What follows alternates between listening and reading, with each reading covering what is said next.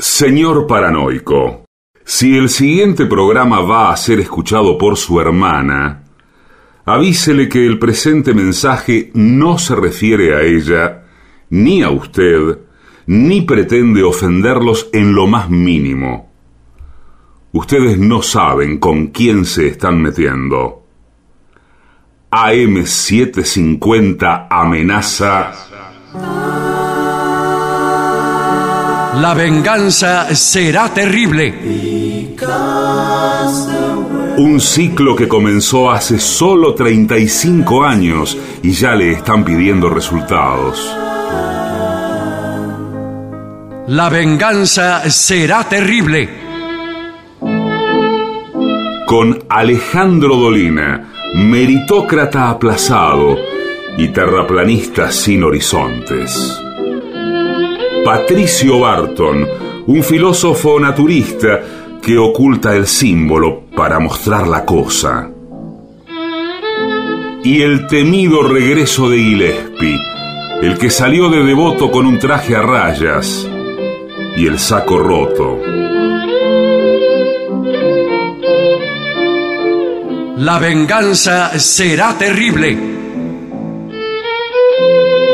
Canciones por el trío sin nombre. Ale Dolina, Martín Dolina y Manuel Moreira. Producción, Maica Iglesias, Eugenia Gorostiza y Lucas Barrantes. Pesquisas literarias, Nicolás Tolcachier.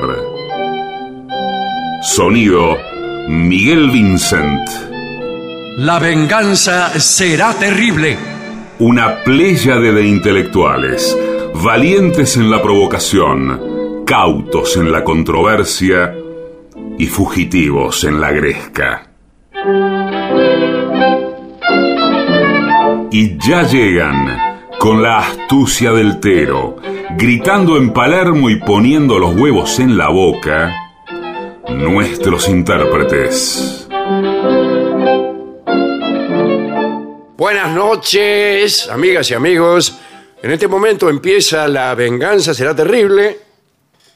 Me acompaña Patricio Barton y en cambio no se encuentra presente el artista antes llamado Gillespie por razones ajenas a nuestro conocimiento Sí, inclusive también a nuestra voluntad y a la de él. y a la de él. Eh, Esto Sí. casi querría decir que está eh, preso. Sí, o algo parecido. pero se no podemos así. decir, además, No, no, no podemos nos ha sido dado revelar la razón de la ausencia de Gillespie. Sí, señor. De todos modos, en su momento regresará. Por supuesto regresará y debemos decir que si alguna vez dijéramos todo lo que tenemos vedado decir, será un programa muy extenso y de revelaciones, todo el tiempo revelaciones. Sí, y muy interesante también. Sí, no sé porque revelarán aspectos de la co- condición humana Sí. ni siquiera sospechados por la mayoría de, de la audiencia. ¿Cuánto calla usted? ¿Cuánto qué? ¿Cuánto calla? O sea, de lo que habla, porque uno no dice todo. Claro. Entonces, y yo una- calculo que un 80% callo. Ah, bien. Es como la punta del iceberg lo que dice. Sí. Lo que dice Exactamente la esas proporciones. Claro. Este, Por- Bien. Porque dentro de lo callado, además, eh, hay secretos. Dentro de lo callado hay eh, prohibiciones Sí. Hay conspiraciones. también. Cuidado, ¿eh? Y también de- eh, deseos inconfesables. Sí. Porque no todas son restricciones de la No, afuera. no. Son cosas que están en el fondo de, de nuestro cuerpo y particularmente en la zona, eh, por ahí por el lado de- del deseo. Sí, señor. Eh, ¿Me entiende? Somos gente grande, sí. quiero decirle. El deseo, no- vio que no habla mucho, no es muy hablador. No, Se pero expresa, irrumpe así, patea una puerta, eh, el deseo hace, hace directamente. eh, no habla, no es que, ah, qué sé yo, no, el deseo tira la puerta abajo. Sí. Como bien acaba de decir usted. Sí, y tampoco explica el deseo después. porque No. no. no da explicaciones. No. La explicación eh, es propia de la frustración. claro, la da, la da después. el da deseo- después. El deseo cuando no se cumple por alguna razón que hay que explicar. Claro. En cambio, cuando se cumple no hay que explicar No. por qué se cumplió. Bueno, Y lo arruina. Además, cuando, todo, uno, sí. cuando uno lo explica, lo arruina por completo. Eh, señores, el domingo, atención, Sí. tenemos un anuncio que hacer. Hágalo usted porque yo no sabría hacerlo. Tenemos varios anuncios, los vamos a decir en orden. El domingo no, en realidad. Eh, ¿O sí? sí, es el domingo. que- Es el sí. domingo. Pero antes del domingo, Viene el eh, sábado. Primero queremos agradecer a la gente de Paraná que nos recibió Así maravillosamente bien. Y estuvimos en el teatro 10 de febrero. El teatro 10 de Sí. febrero, efectivamente. No, 3 de febrero, pero nos Descubrimos quedaba- que 3 de febrero es una aliteración Sí. y, y además una lo que antes se llamaba eh, qué nombre tenía eso el rey de Constantinopla un trabalenguas Sí. un trabalenguas Claro, el 3 de febrero es. no es se difícil. usa el trabalenguas hoy en día Hay para ejercitar eh, con fines eh, específicos de vocalización. sí pero Se ni usa. siquiera no Articula- es que la lengua está ya trabada de por sí Los chicos no, no juegan con los trabalenguas. no eso. no no y les que- así les quedan las lenguas trabadas Claro. Queda toda la lengua trabada. Bueno, pero eh, estuvimos en Paraná. Pero atención, jueves y viernes, o sea, mañana y pasado mañana, vamos a estar en Buenos Aires, en el Caras y Caretas, en la, en el- la calle Venezuela 330, con entrada libre y gratuita. Eso- estará abierto Sí, eh, señor. no habrá restricciones No, nunca hay restricciones. Em, Ahora, se habla, ¿Qué? se habla de un invitado el día domingo. El domingo, y Y usted, explique usted para, para ir a dónde. usted introdujo el tema, vamos a estar en la Plaza de Adrogué, ahí en Almirante Brown. Con el frío que hace. Eh, en lo que sospecho es la Feria del Libro. Sí, la Feria del Libro de Almirante Brown, que es un clásico de Sí, ahí, es un clásico, además de este programa. de este programa y, y de Almirante Brown, sobre todo. Sí, claro. y, y montan carpas en toda la plaza. Hay, eh, bueno, y hay libros, además de puestos de comida Sí, y sí, todo sí. eso. Vamos a estar haciendo el programa a las ocho y media de la noche. Claro. Eh, ocho, y me- ocho y media de la noche también es. eh, También es una literación. Sí, también. Eh, ¿Y usted dice que va a haber un invitado? A lo mejor, sí. Quizá. Quizá. Quizá. Quizá porque no va a estar Gillespie, Claro. que se encuentra de gira por los países de América Latina. Y considerando quién es el invitado, conviene decir quizá. Sí. Eh, Claro. en porque todos los casos. Si, si es una invitación, siempre cabe la posibilidad de no ir. Claro. ¿Qué puede decir? La verdad que está fresco Bueno. y, y no voy. Pero Esas son nuestras próximas hazañas. Domingo Por otra parte, eh, vamos a estar casi con seguridad en Montevideo a fin del mes próximo. Eso es un hecho. Eh, prácticamente, ca- es un- un hecho. Prácticamente es un hecho. No, no podemos eh, asegurarlo porque todavía no ha comenzado la venta de entradas. Claro. Me faltan arreglar algunos detalles de orden legal. Claro, porque si no la gente dice, ¿y dónde voy? Espere, todavía no un sabemos. momento, señora, un momento, ya le vamos a decir. No, pero lo que sí está confirmado es que será en el Sodre. Será en el sol. Eso es seguro. Efectivamente. A fines de julio en el Sodre. Esa es una gran noticia, ¿eh? Sí, ¿hace cuánto que no vamos a Montevideo? Hace muchísimo que no vamos, lo cual puede dar lugar a dos reacciones diferentes por parte del público. La primera, que eh, nos extrañe mucho el público y entonces concurra Masivamente. masivamente. La segunda es que se olvide de nosotros claro. Y no concurra en lo absoluto. Y la tercera es algo intermedio. La tercera sería una cosa intermedia Sí. y que no estuviera relacionado eh, el hecho de nuestra tardanza en el regreso con el número de personas en la sala. Claro. Me parece que es lo más razonable. Sí, pero como no es una época de las cosas razonables, No, claro. es de esperar alguno de esos extremos que, que ocurra. Muy bien. Eh, ¿Usted tiene alguna otra noticia? Creo que estamos. eh, no, porque le podría decir alguna otra eh, fecha posible, pero son todas conjeturas. Bueno, muy bien. Son todas conjeturas. Eh, tenemos aquí un, un tema interesante para cuidar la salud de la población. Fundamental. Sí, que es, ¿qué cosas no debes tocar en el restaurante? Tocar porque uno se puede enfermar, dice usted.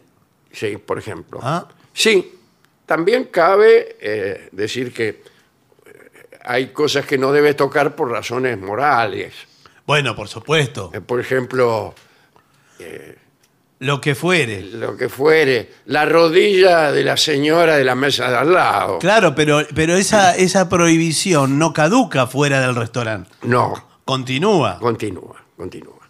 Bien, en todo caso, vamos eh, a limitar esto a las cosas relacionadas con la salud, Bien. que es nuestra principal preocupación. Sí, yo me levanto y me acuesto eh, preocupado por la salud. Bien. ¿Sabías? No, no sabía. No. ¿Sabías que te puedes enfermar simplemente por entrar en contacto con algunas cosas que existen en los restaurantes o cafeterías? O cafeterías. Sí. Eh, las bacterias y los gérmenes proliferan. ¡Ja! Sí. El germen prolifera. Es que se reproducen. Sí. En su plato se reproducen Sí, ahí, ahí ante, ante tu mirada. Póngale, sale de la, de la su plato, eh, sale de la cocina con eh, 500.000 bacterias y cuando usted lo ingiere ya tiene un millón y medio. Claro. Porque Así ya que- se miraron, se Es- gustaron. Esa, no, el gusto lo dejan para... Lo deja. La bacteria es sencilla. No pierden tiempo en Eh, eso. El ser humano es, digamos. Sí, es el- pretencioso. El, el más pretencioso, que, que me gusta, me tiene que gustar, tengo que. Para no hablar de cosas que van más allá, como el, el amor, todo eso. Sí, sí. ¿no? Todo el deseo, las bacterias... Una cucaracha, Sí. para no descender tanto en la pirámide zoológica, se encuentra con otra ahí en un caño. Sí.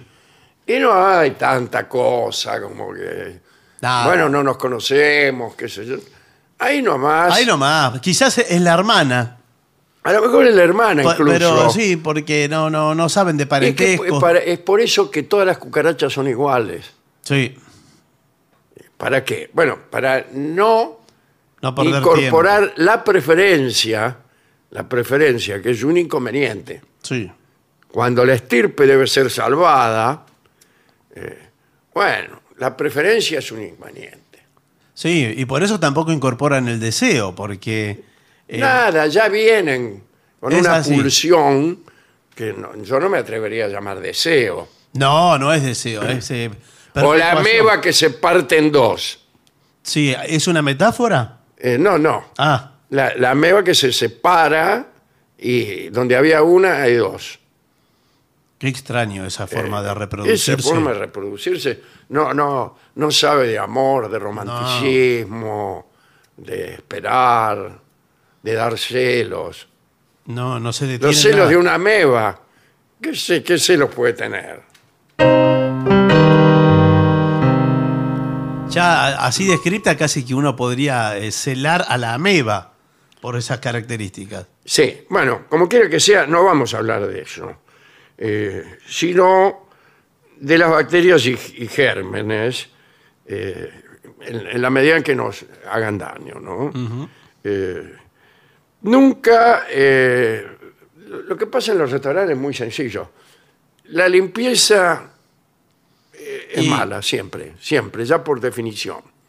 O sea, nunca hay el tiempo suficiente para limpiar de forma adecuada ciertos utensilios que son los que vamos a mencionar ahora.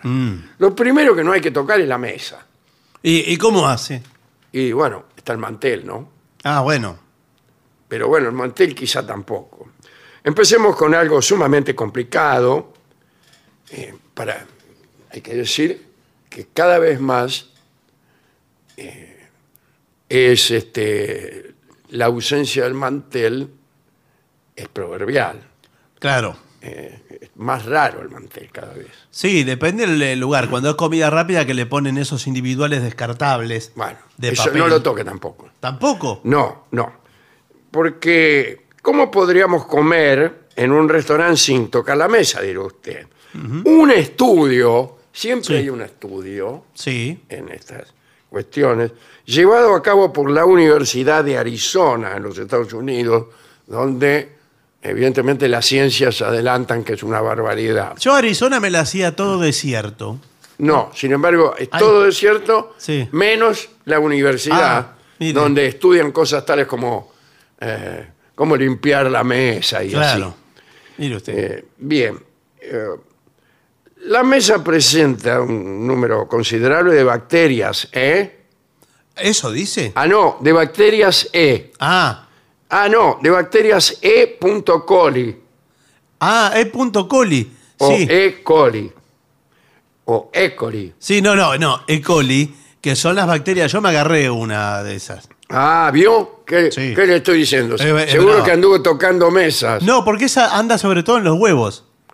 Ah, bueno, Eh, seguro que anduvo este. No, Bien, ingiriendo. adelante. Eh, yo lo he contado aquí que una vez me comí una tortilla. Varias veces me comí una tortilla. Sí. Pero una vez me agarré la salmonela, Ah, sí. que es la, la bacteria que le trae todo, todas esas cosas. Y, y usted no se da cuenta, ¿eh?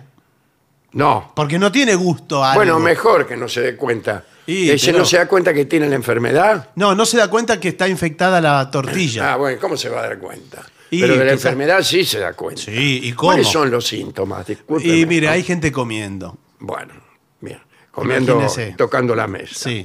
Los niños, ancianos e incluso personas, dice aquí, resultan especialmente susceptibles a las infecciones por causa de estos microorganismos. Así es. Pero el problema no es la mesa en sí, sino el que le da de comer. No, debe Ah, no. ser el, eh, las bacterias que están ahí. Claro. Eh, sino el trozo de tela que el empleado del lugar usa para limpiarla. Ah, Lo que él llama limpiarla, pero que no es. trae el trapo más sucio que la mesa. Claro, y eh, lo que hace el trapo es trasladar los microorganismos de una mesa a la otra. Claro, pero entonces le tiene que decirle, no, no le pase el trapo. Se lo pasa, pero lo pasa? levanta las bacterias, se juntan con otras que vienen de otros lugares, Sí. hacen lo mismo que venían haciendo desde el comienzo de los Sí. tiempos y proliferan. Esta misma franela, vamos a llamar franela Sí, me gusta la a- palabra. a, esta, a este trapo. Me gusta como apellido Franela. Sí. Si yo fuera italiano, El petizo franela. sí, me gustaría llamarme Franela. Bueno, eh, dice, generalmente esta franela es utilizada para barrer los restos de comida y bebida de la superficie de otras mesas, pero raramente la lavan. Eh, bueno. Ah, y suelen guardarla ahí nomás. Las mesas que parecen tener una superficie grasosa presentan este problema debido a estas franelas. Son grasosas por la franela que le pasa. O sea, el único problema acá es la franela, la estamos franela, viendo. Como en, como en tantas este, reparticiones. Sí. Eh, bueno, los restos de comida en la franela son aprovechados como alimento por las bacterias que encuentran Claro. en este tejido de la franela un lugar ideal para, bueno, para, Albergan. sí, Ya viven ahí. albergan, proliferan. Sí, sí, están ahí. Cada vez que una franela es sacada y utilizada para limpiar una mesa, las bacterias son esparcidas por toda la superficie. Mire, me da asco. Eh, sí, ya me dan ganas. Yo eh, iba a ir a comer eh, esta noche a un restaurante. Y no, bueno, va a ir. Ya lo cancelo. Sí. Ya mismo. Evidentemente los restaurantes que utilizan toallas de tela y las sustituyen entre cliente y cliente, o que colocan láminas de papel a cada persona, persona nueva que se sienta a comer, eh, hacen un bien. Es mejor. Es mejor. más cuidadoso. Sí, sí. Aún así, si te parece necesario, solicita que limpien tu mesa con toallas de papel desechables. Claro, desechables. Ah, sí. Sí, ahora se usa también tirar el, el alcohol spray, alcohol en También, spray. claro. Y con eso ya está. Eh, sí, sí, sí. Sin embargo, esas solicitaciones por parte del viandante son mal vistas. Sí, en general. Y, y yo, yo figuro entre las personas que ven mal eso. ¿no? El, tipo que, el tipo que carga mucho el balde al, al- al mosaico. mm, sí. Hermoso, ¿no? Que, lo, que le está pidiendo cosas. Que le dice que se lleve esto y traiga aquello. Sí, que se esto, queja. sí. Esto mar- eh, marchámelo, pero igual que, que esta otra guarnición, no me, no me lo vayas sacando como sale. Sí. Le dice, sacámelo Bueno. de a poco. Bueno, ese tipo, el, que- el tipo en general que maltrata a los mosaicos a mí me cae grueso. Va. El menú. El menú está muy sucio, Muy sucio. muy sucio. Viene cualquiera, y ¿con qué lo agarra? Con la mano, Sí. imagínese. No se va a poner guantes de látex. Por eso vio que ahora, después de la pandemia, muchos restaurantes no tienen más menú. No tiene más menú. No. Usted lo tiene que acordar. Eh, sí, no se lo. El mozo te lo le recita dice. de memoria. Sí, o le dice el mozo o lo escanea con el celular, vio que le dan un. Claro, le dan el, el dibujo ese. Sí, el código QR, que es una especie de felpudo Sí. eh, incaico, y, y ahí le aparece en su celular el menú. Es realmente complicado no tocar el menú, dice. ¿eh? Claro. Sí, sí, ¿Y con- ¿Cómo haces? ¿Cómo lo va a agarrar? Con una pinza. Bueno, eh, los restaurantes no suelen sustituir los menúes con frecuencia, debido al costo que eso implica. Así que son manipulados por infinidad de personas que pueden estar, en- eh, pueden estar enfermas. Sí, sí. Andá a saber. sabe. Sí. Eh, este, y generalmente los limpian con la misma Otra franela. vez, ¿no? Pero no tiene otra cosa. Otra vez no. ¿Y por qué voy a poner otra cosa? Bueno, sí, pero de- no sé, pero va de aquí para allá con la franela. Y bueno, y ahí otra vez los gérmenes, las bacterias. Todo lo mismo. eh, etcétera, etcétera. Un estudio, pero otro, ¿No de Arizona? eh, sí, no, no sé de dónde. Acá ya ni siquiera te dicen Ah. de dónde. Encontró que bacterias de E. Coli. coli pueden sobrevivir sobre la superficie plástica de un menú hasta por 24 horas. Sí, O sea, ¿cómo se hizo el estudio? Ponían un menú, sí. eh, ponían un, un microscopio, espiaban y le tomaban el tiempo a ver cuánto tardaban en morirse las bacterias que había en la superficie. Bueno, increíble. 24 horas. Lo que puede la ciencia. ¿Y eso se, se mantuvo como una regla constante? No, Y repetida. Y bueno, pero no se estudia así, tiene que repetir la experiencia. bueno, eh, es que no tenemos tiempo porque Y bueno. teníamos que hacer otra con la franela. Y y- sí, pero es así. La salmonela extiende este periodo ¿Vio? Esa. a esa. 72 horas. Ah, esa es la que me agarré. Eh, Y usted se agarró esa, justamente. La recomendación es, eh, en, en este caso, eh, bueno, la de siempre. Si el menú parece estar cubierto de grasa, probablemente contenga bacterias. Claro. Pida de memoria. Pida de memoria eh, milanesa con puré. Claro, Total. y ya está. Eso, eh, ya, ya vaya está. con, con una idea Sí, preconcebida. ya está. Y en cuanto termine de hacer el pedido, solicita al mesero que retire los menús de la mesa. Llévese los menús, Bueno, Le bueno, dice pero, así nomás. pero ¿por qué me lo pide así? eh? Porque es una manera de desarrollar mi personalidad. Eh, el bueno. maltratar a las personas que supuestamente tienen menos poder que yo. Bueno, está bien, señor. Si viene y me lo dice así, yo ahora le voy a limpiar la mesa también. Eh. Con la franela. Bueno, esa franela cada cuánto la higienizan. No, estas están, eh, están todas higienizadas. Nosotros- Dotación fija, claro. Sí, los lunes. Bueno, eh, al terminar de hacer el pedido, ya se lo dije, también puedes aprovechar para lavarte las mismas antes de comer. Las manos. Claro. Sí. Va al baño. Se lava la pero mano. Al ir al baño, ya usted entra en otro asunto. Es otro asunto. ¿Y Es sabe, otro asunto. ¿Y sabe con qué limpian el baño? Con la franela. Claro, señor, con la franela.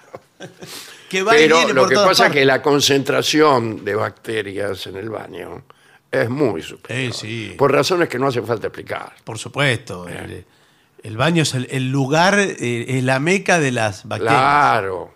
Es así. El altar de los gérmenes patógenos. sí, sí, sí.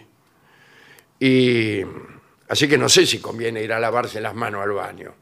¿Y pero dónde se la va a lavar? Si no, No se otra, las vez, lave. otra vez el alcohol en gel y toda esa cuestión. Bien. El hielo de la bebida. Oh, ¿sabe que yo no pido hielo por eso? No, yo tampoco. Yo no pido hielo porque no me gustan las cosas frías. Pero, eh, No, porque la procedencia del agua, vaya a qué saber. sé yo, por ahí, anda a saber qué agüita es. Durante el verano es prácticamente obligatorio consumir bebidas frías. ¿eh? Pero desafortunadamente los restaurantes no acostumbran a limpiar la máquina de hielo con tanta frecuencia como deberían. Y bueno. Esto, esto es todo O sea, anti-restaurante. Anti-restaurante, eh, son unos roñosos. Falta que diga eso, Eh, y cuando bien sabemos que hay restaurante y restaurante. por supuesto. Bueno, eh, evidentemente, esto también significa que el hielo es un buen lugar para las bacterias eh, que finalmente pueden terminar alojadas en tu organismo debido al hielo en tu refresco o bebida. O bebida. Pero por eso procura pedir tu bebida sin hielo. Eh, Y si, y si tienes calor, bueno, mala suerte. Sí, te No, aguantás. pedí la bebida eh, fría, pero no con hielo. Al tiempo. El hielo, además, le digo que arruina el rebaja, sabor. rebaja y sí, le pero incorpora en, agua. en ciertos casos, ciertas bebidas, eh, un poco de agua, que es el hielo, arruina por completo la Sí. fórmula, señor. Sí. Tenemos una fórmula secreta por la cual, para defender cuya privacidad han tenido que morir muchas personas. Sí. Y usted tranquilamente le agrega un chorro de agua. Y bueno, mire. No, ta- señor. Tampoco es que eh, venía con un sabor increíble su bebida No, secreta. no, pero, pero eh, nosotros tenemos que defender Está nuestro bien, sí. producto. Yo lo entiendo. Nada de hielo. Yo lo entiendo, pero eh, eh, supuestamente el Ponga la hielo. botella en la, en la- en la heladera, señor. ¿Por qué altera el sabor el hielo si el agua es insípida? Tiene razón. No tendría por qué alterar el sabor. Bueno. ¿Qué pasa con las rodajas de limón, lima o toronja? Uh, ahí hay de todo. ¿eh? Ahí hay de todo. Ahí hay de todo por, ¿Por la qué razón? por la porosidad de estos Ah. cítricos que usted ha nombrado. La porosidad, sí. La porosidad le junta roña. eh, además, el limón, desde el árbol hasta que llega a, a su bebida en el restaurante, Recorre un largo camino de sí. contaminación. sabe por las manos que pasó y por los. Además, en el momento en que lo cortan, eh, no, es, no es que te lo cortan eh, el limón en rodajas cuando vos lo pedís. No, claro. Ya lo cortan a la mañana. Ya está todo y cortado. están las rodajas allí abiertas, Sí, señor. como es un- diciendo proliferar. un, escándalo, es eso. Así que eso está lleno de, de bacterias. Eh, es normal que estas frutas cítricas sean cortadas, aquí está, ve, al comienzo del día, para que nadie tenga que dejar lo que está haciendo para cortarlas mientras hay platillos o bebidas por servir. Claro. Claro. Eh, sin embargo, esta exposición prolongada, bla, bla, bla, bla. Las moscas, todo lo que se le ocurra. Este, otra cosa son los recipientes de especias y condimentos. Saleros, pimenteros, botella de catsup Sí, de ketchup. o, otra- o de otras salsas. Generalmente son limpiadas solo cuando alguien derrama algo sobre ellas o cuando son rellenadas. Sí, eso es, es como los tachos de chimichurri de los puestos de choripán. Esos tachos son más o menos. Son de, incluso, nótese que muchas veces son de botellas de gaseosa Sí, eh, ya desaparecidas. sí. Este, usted eh, venden sándwich de chorizo y el chimichurri está en una botella de naranja cruz. Sí. Que dice, tiene una figura del Mundial 78, del gauchito del Mundial 78. Y además que cuando se vacía esa, el chimichurri, no se lava la botella, se le suma más chimichurri. Claro, incluso más, no, no, ni siquiera es necesario que se vacíe enteramente. no, le van Por sumando. a ella le queda poco, le echan más, Más. y así puede haber bacterias del año 35. Lo que sea, inclusive eh, ya queda hasta poco el chimichurri, no se sabe qué es Claro. el, el llamado chimichurri.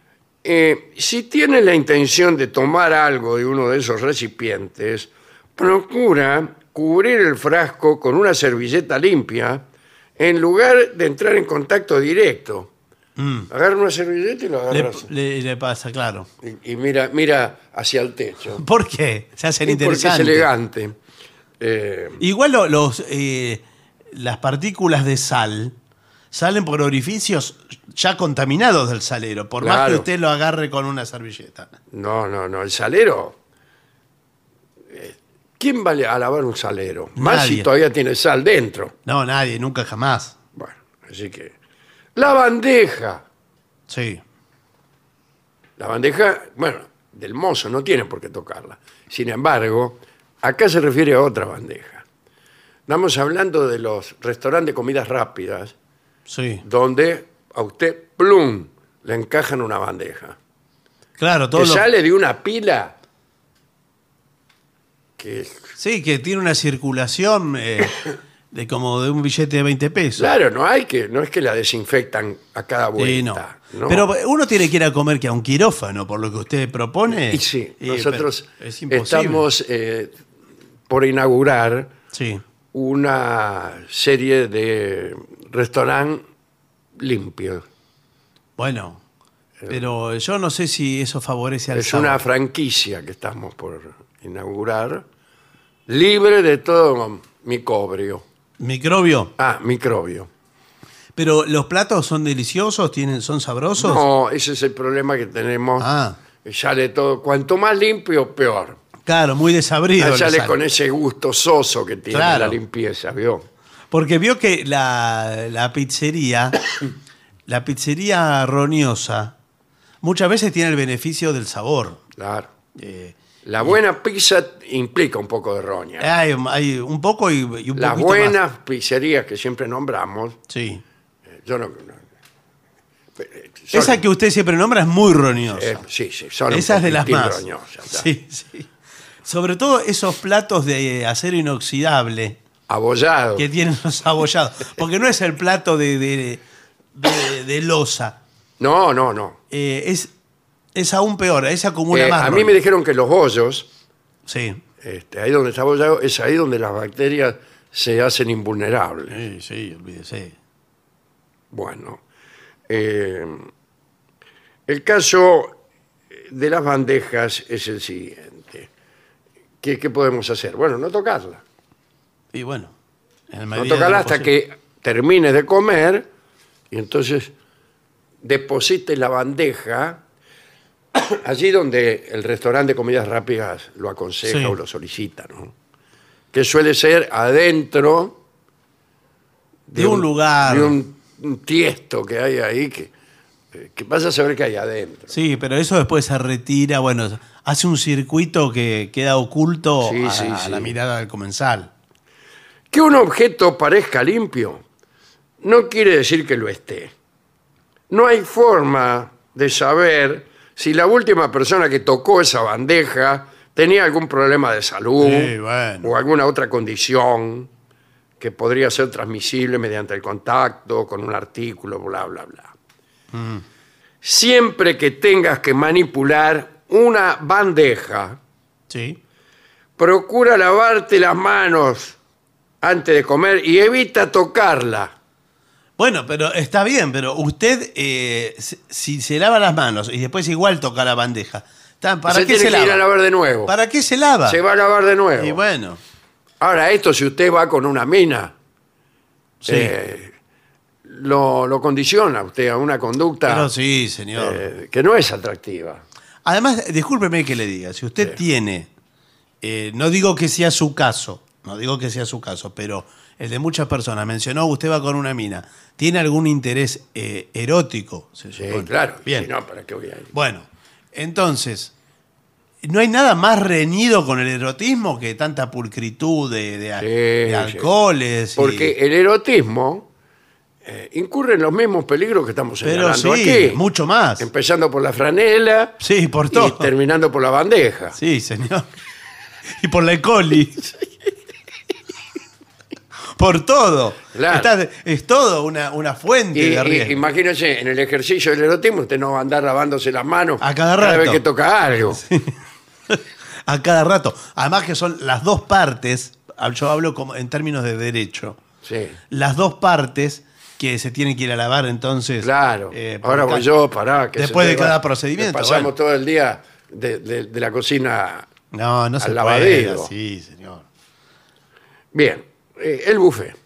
Sí. Cuando dice buffet, eh, yo entiendo que se refiere a la comida que permanece al ya está aire servido libre. con el buffet froid. Eso sí es El más buffet froid, ¿eh? Y también, ¿sabe a qué se refiere? Y si no se refiere, no importa, nos referimos nosotros. A, a los eh, restaurantes de canilla libre, digamos. Claro, el- sírvase usted mismo, los comedores, todo eso. Tenedor libre, ahí el está. tenedor libre. Y entonces ahí están las bandejas, una al lado de la otra. Sí. Y las manipulan los propios clientes. Se van y se sirven. Se sirve, le respiran, le le tosen. respiran, le tosen, le hacen confidencias. Todo Sí. a 10 centímetros de, del atún.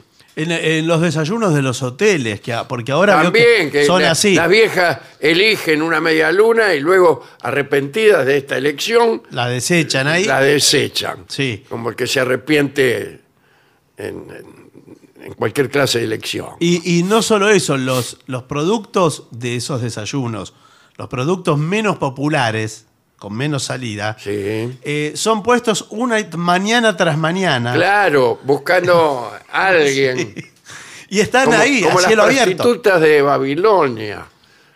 Se ha dicho en este programa que toda mujer en Babilonia, en cierta época de su historia, tenía la obligación de prostituirse al menos una vez en su vida.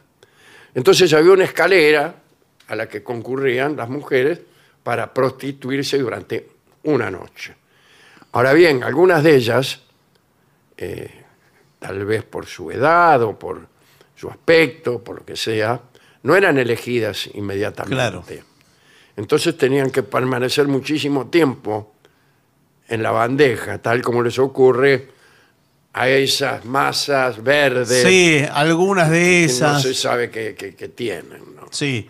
O a veces a, a uno le gusta algo que no es de circulación masiva. Eh, pongamos por caso un conito de coco. Sí. Eh, Sí, hay gente para todo. eh, bueno, sí, hay gente para todo. Y entonces ahí está el conito de coco. Lo de chocolate sale enseguida, todo eso circula, el dulce de leche. Pero el conito de coco, la galletita de limón, permanecen más tiempo ahí. Sí, claro, claro. claro. Y eso viene con mucho germen. Bueno, y la gente tiene la costumbre también de mover las masitas cercanas o que Sí. están obstruyendo el acceso a la que ellos quieren. La mueven, qué sé yo, y agarran la que quieren ellos. Pero to- agarran una y tocan cuatro. Tocan cuatro, aparcen. Bueno. Eh, sí.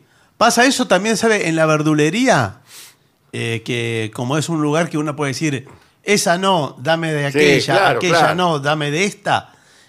También, y todo eso además que demora. Claro, a veces uno le hace un comentario a la señora. Sí. Le, le falta tocar esta sí, nada sí, más. sí, Pues ya tocó todo. Las tocas todas. Pasa, me pasó el otro día con una señora eh, de mi barrio en la verdulería que compraba palta. Y la palta vio que tiene un punto exacto de consumo. O, o está pasada o está muy verde. Sí. Y la tipa le decía, dame una palta para hoy y una para mañana. Ah, qué, la- elegante manera de Sí. solicitarlo. Entonces el, el tipo le dice, esta, entonces ella tocaba. claro. No. Y esta, Y esta es para ahora. no, tampoco, tampoco. Y entonces, en un momento le dice, no, bueno, llevo esta, pero dame, le dice, dame una para mañana a la noche. Y, dice, y el tipo le dice, ¿a qué hora?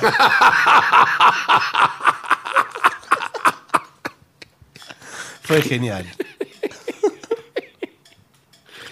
Bueno, eh, eso pasa con el buffet froid y con, eh, con los tenedores libres, Sí. donde además se mezclan Las comidas. las todo. comidas. Si usted va tarde, donde ya Es promiscuo. una hora en que ya llevan casi 12 horas de exposición, va a ver que no hay ninguna bandeja que no, No. esté contaminada. Todo, todo es una especie de aldea global. Sí, hay pedazos. donde hay una mezcla de guiso, de, de- de pastas, de carne. eh, El arroz está en todos los está en platos. todo, porque, sí. usted sabe cómo es de migratorio el arroz de los Sí. tenedores libres. Enseguida pianta para otro lado, ¿no? Qué antipático, decía mi abuela, que es el arroz. Sí. Es muy antipático, me decía. Ah, no, no, yo no comparto eso. Sí, pero, no, por pero esta- lo cierto es que está en todas partes el arroz, En como, ta- como tata Dios. Sí, sí.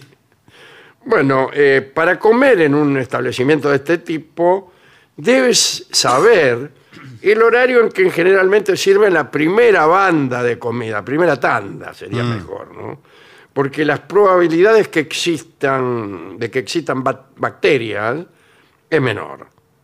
Porque no, no, todavía no se produjo esa inmigración indeseada de, de unas papitas o arvejas que también. ¿eh? Sí. ¿Qué hacen estas arvejas en el tuco?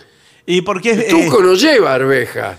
todo el carácter esférico de la arveja favorece que se corra para Cla- cualquier lado. Exactamente. Para cualquier parte. Eso tiene la esfericidad en cuanto forma. Sí. Léase el- al libro de Jorge Wagensberg acerca de las formas y dirá que eh, la forma esférica es popular en la naturaleza eh, justamente porque facilita el, el traslado. ¿Qué hace esta albóndiga Una en mi piedra sopa? tiene más posibilidades de ser esférica que cuadrada. Mm. ¿Por qué? Bueno, porque no solo eh, esto facilita, no, hay, no es que la piedra piense, pero sí es que asimismo los traslados van moldeando un- una, una redondez. Esa forma, ¿qué es? La Cada vez que la piedra cae, Claro. más cerca está de ser una esfera, Y además es la, es la forma del universo, ¿no? eh, posiblemente. sí. Porque a juzgar por los planetas. disculpe y- esta- esta- estas consideraciones que hemos hecho Sí. Como nota al pie de este informe. como nota al pie eh, nuestra pasión, que es, digamos, la, la astronomía, Sí. eh, la teoría del universo, las obras de Stephen Hawking, eh, todo eso. Todo eso. Todo En eso, verdad confundimos. Todo eso que no- uno no debe desechar cuando entra a un restaurante, porque le puede ayudar a evitar enfermedades. Bueno, por supuesto. Y además que eh, confundimos la gastronomía con la astronomía por un error de tipeo. Por un error, claro. Así nomás. Sí, yo mucho tiempo Sí. estuve estudiando eh, los guisos, la combinación de los vinos, todo eso, creyendo que era la astronomía. Claro, no, no. Y era que yo faltaba la G. Esperaba pacientemente a que llegara la parte de, de la teoría del tiempo y de, Mm. de cómo empezó el tiempo, si realmente hubo un comienzo del tiempo, si el, el- el Big Bang, todo esto. Y no venía, era todo de. tie- El tiempo era tiempo de cocción, Sí, tiempos de, y- de y no, no, digo, ¿cuándo estudiamos los planetas, todas esas cosas? No, yo acá no estudiamos, me dijo el tipo. Claro.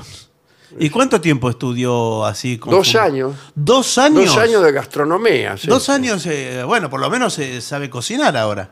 No, no, tampoco, porque No era buen alumno. no, eh, no, porque no me interesaba. Digo, no es, lo- no es lo que yo pensaba la astronomía, le dije a mi padre. Claro, y. y- ¿Cómo que no es lo que tú pensabas? Dijo mi padre. Eh, Sí, le digo, no, no, aquí no, no me enseñan nada sobre las estrellas. No hemos ido ni una sola vez al planetario. Claro, es que no, no. me no paso es- todo el día en la cocina, le digo. Qué extraño. Y fue mi padre a hablar con los profesores hasta que vino y me dijo, mira, hijo, durante dos años has estado estudiando gastronomía. Claro. Sí, le digo, efectivamente. Y bueno, pero eso No, no, no, son- no, pero... eh, y ahí me... Claro, no ahí son los me planetas. enseñó mi padre. Toda la tarde estuvo explicándome. Ah, bueno, bueno.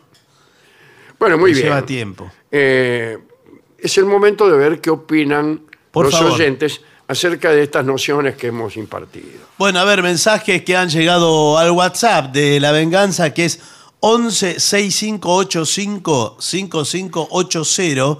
Ahí nos pueden escribir 54911 el prefijo si no están en la Argentina.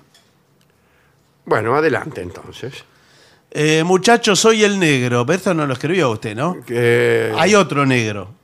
hay muchos negros. Sí, hay mucho. Este es el negro de San Juan, que Muy no es bien. usted. Los escucho por Spotify. Qué maravilla de este país que el negro no ofende a nadie. No, no, es el Qué negro. suerte, ¿no? Sí, sí. Eh, los escucho por Spotify todas las tardes cuando salgo de dar clases. Eh, espero verlos pronto por estas tierras. Eh, también hace mucho que no vamos a San Juan. Va, hace mucho que no vamos a muchos lados por Sí, la en pandemia. realidad, sí, Sí. por la pandemia. pero- Hago un pedido al maestro, espero que pueda concretarse. Eh, quiere, quiero verte una vez más. Sí, sí. Un hermoso tango que conocí en la película Gatica. Dice, no, que no lo. Eh, quiero verte. Lo voy a tocar porque usted ve cómo estoy, ¿no? Últimamente. eh, de la voz, de manera que no, no creo ser capaz de cantarlo, pero.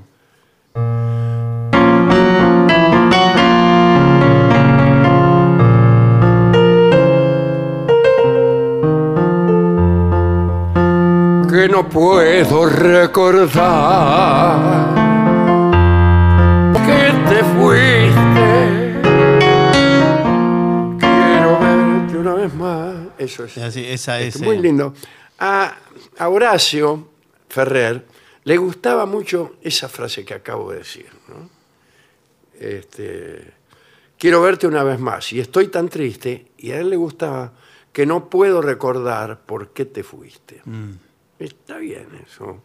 El, el- el olvido de la instancia suprema del dolor. ¿no?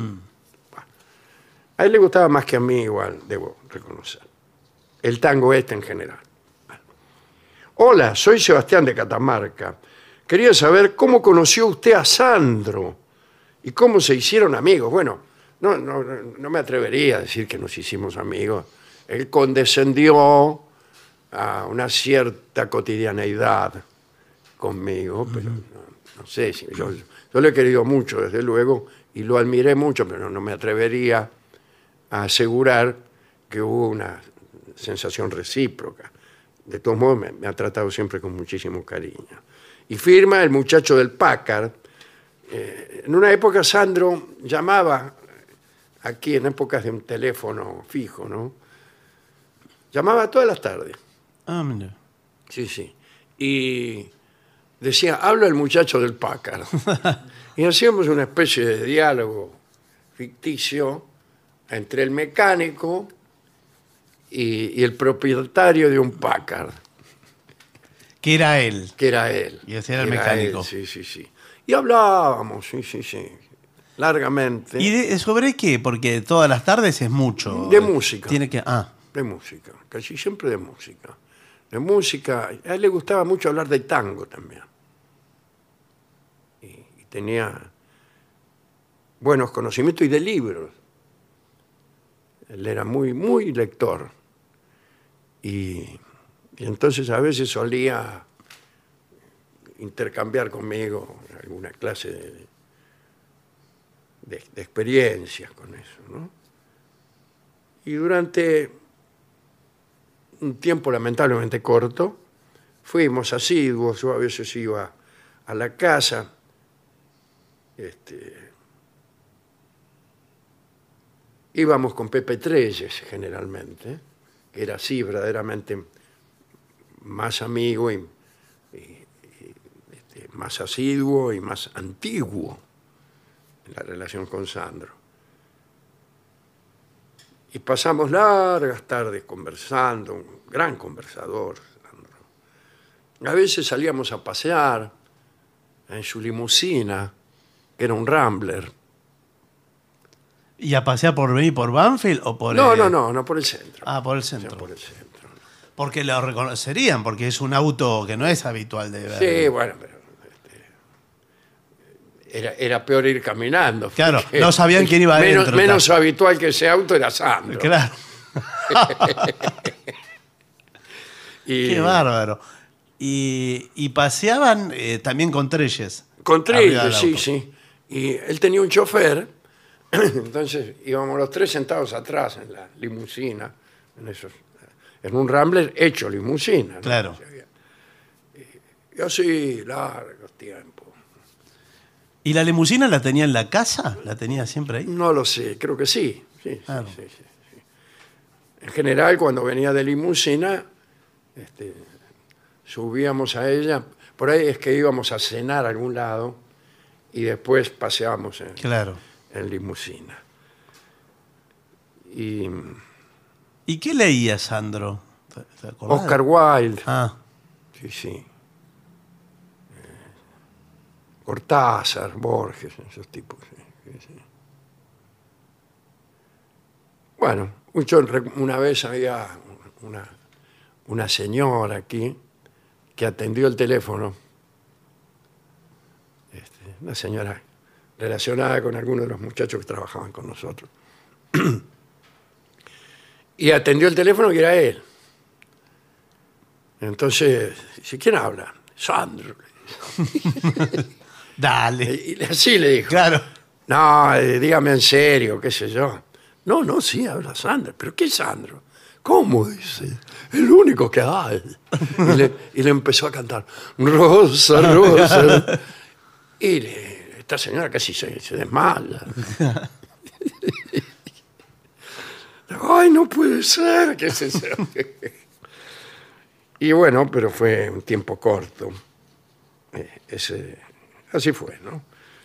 ¿Cómo lo conocí? Lo conocí por una cuestión profesional. Eh, Claro. La producción de mi programa de televisión lo invitó a- al programa. Él vino y después, bastante después, un día yo estaba en Mar del Plata y él me llamó por teléfono eh, para pedirme que, que hiciera unas, pensáramos unas ideas para un, un espectáculo que le iba a hacer con Pepe Trelle, justamente. Y ahí empezamos a vernos mucho. Esa fue la, la historia. Después él tuvo la gentileza de grabar para lo que me costó El amor de Laura un- una de, de las horas. ¿no? Sí, sí. Porque además él era muy perfeccionista, ¿no? En, eh, digo, en su trabajo, muy de, de, Sí, de producir los espectáculos, de, claro, dejarlos, ¿no? Es que... Sí, yo, yo le escribí también alguna cosa para sus últimos espectáculos. Justamente algo sobre Oscar Wilde, me acuerdo. Por eso le respondí enseguida cuando me preguntó Ah. qué leía. sí. Porque era, era medio... eh, los- lo último que él hizo eran medio eh, teatrales también. Sí, claro, sí, sí. Eh, además del recital, digamos, no era un recital Sí, sí, convencional. tenía, Tenía un una parte- numerito, él sí. hacía como, leía algunas cosas. Trabajó con algún que otro actor también en escena, me También, parece, en, sí, ese espectáculo. Bueno, mira todo lo que salió Bueno, de, Sandro. que- del querido Sandro, sí, sí, sí. Bueno, ¿qué más? Bueno, Mariela de Montevideo dice mm, que escucha todos los programas de La Venganza también por Spotify. ¿Cómo está Spotify con La Venganza? eh? Pero ya se le terminaron, dice. Tendré que ir a, a por los capítulos viejos, porque se me terminan. ¿Y termina claro. qué?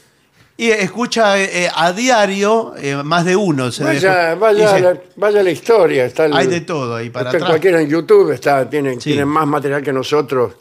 Yo a veces estoy descubriendo cosas que no sabía ni que no, no, no, no, no me acordaba. Mire, le voy a contar algo. Eh, yo estoy escuchando mucho eso, porque estoy preparando otros trabajos que tienen que ver con las cosas que me he olvidado. Mm. Y como no tenemos aquí un archivo completo, ni mucho menos, no, tenemos casi nada, eh, me, me es de gran utilidad lo que están publicando en este momento, ¿eh? ahora, esto es ahora, todo nuevo. Apareció, vaya a saber quién, este, el, el- el poseedor de qué clase de archivo es el que está eh, haciendo público todo esto. Y entonces estamos nosotros ahí y escribe Leticia Valquiria Pérez de la Riestra, que no era otra que la hija de Charlo. Ah, en uno de, de los programas, como en uno de aquellos programas. Eh, ya que le conté lo de Sandro, Sí. le, le cuento esto. Y, y dice, ¿cómo le va? ¿Qué sé yo? Saludó. Y dice, mi padre, como usted ya sabe, se ve que ya me lo había dicho alguna vez, pues yo la conocí personalmente, creo que en el Tortoni. El Tortoni. Como ya usted sabrá, mi padre lo tenía en gran estima. Y solía decir, eh, mira este mocoso. este Claro. este, qué bien que hace mis tangos. Yo- para mí es un invento de... De la hija. de- sí, sí, sí. Pero, pero bueno, Pero mirá qué bueno. y- lo, y- lo guardo entre mis tres o cuatro mejores mejores calificaciones, diría yo. Claro. Claro, ¿no? y sí, ya, ya tener el oído de Charlo Claro. eh, es una cosa. Bueno, seguimos adelante con los últimos mensajes. por. Bueno, este, ella era Mariela la que decía esto, es de Montevideo, que dice que espero, espera vernos en el Sodre. Sí, sí, sí, así será. Soy Patricia Bursaco, quiere que el sordo toque cartas viejas. Forma parte del repertorio del sordo, pero hoy eh, le pido que me dispense. Soy Kimun, desde San Rafael. Quiero contarles que el viernes pasado sintonicé, el viernes pasado dije, sintonicé las 7.50 y no me había dado cuenta que era sábado. Y después vi una publicación de la presentación en Paraná y el domingo los esperé de nuevo. Y- Sí, pero esto es- hay una Claro. programación en la radio, no es que No. estamos... no es que se escuche, es un caño que, por el que aparecemos según donde estemos, porque después nos vamos a nuestras casas, tenemos una vida y así. Bien, ¿qué más? que no sale al aire. Eh, el, el otro día preguntó qué significa la palabra personalizada, dice Jorge de Ramos Mejía desde Minnesota. Y eh, él cree que es eh, un modismo que viene del customized, del inglés, ¿no? Caston. Sí. Sí, sí. Eso sí, tiene relación con los autos. Claro, sí, sí, de- y de ahí a lo tuneado y a todo lo, lo que siguió después. Bueno, Alejandro, en un programa anterior leíste un mensaje de alguien que contó una anécdota del yerno de su tío. Sí, se ¿No hubiera sido más fácil que dijera el marido de mi prima? Sí, hay gente rebuscada, dice Moni de Marco Paz. Dale. Eh, les escribe Sofi, una joven borrega de Montevideo. eh, también escucha por Spotify. El programa me reconforta, dice. Y quiere ir. eh, ah, va a ir, dice, a mediados de julio al Sodre. No, a fines de julio va a ser, no a mediados. Eh, Veo que empieza a aparecer la gente de Montevideo eh, ya. El 31 de julio va a ser, si tenemos suerte. Ah, Bueno, bien, Es lo- un- lo dijo al final. es un domingo. Está confirmado, me dice. Acá la producción hace así con la cabeza. Bueno. Que sí, que está confirmado. Es un domingo. un domingo. Eh, creo que ya, si no estamos vendiendo las entradas, por ahí, a- Eh, ahí pe- ahí- por ahí pegan el a palo. partir de mañana posiblemente. Hay, hay mucha gente. en Mañana, ¿a qué hora? ¿Mañana a qué hora empiezan a vender las entradas? No, no, bueno. Pregunta acá Sí. Luis de enfrente. No, no sabemos nosotros porque no estamos allá. bueno, pero Y no, no, no sabemos. calculamos que sí. ¿eh? Saludamos de paso a nuestros eh, amigos de, de la radio de, de- de Montevideo, ¿no? que tiene una, una gran audiencia. Estamos en Radio El Espectador, nosotros allí. Así que Bien. Y finalmente, Matías de Bahía Blanca quiere que le dediquemos la sonrisa de mamá. Era una canción que cantaba mucho Rolón Ah, sí. y Stronati, que eran los especialistas en Palito Ortega. Y creo que, que era. Esa era. Sí. Que se canta en la cancha también, ¿no? Eso se parece Se parece. Bueno, se- se- a la sonrisa de mamá. Sí, eso. está muy bajo. Sí, vamos a, a modificarlo. Es naciendo ese sol que na, na, na.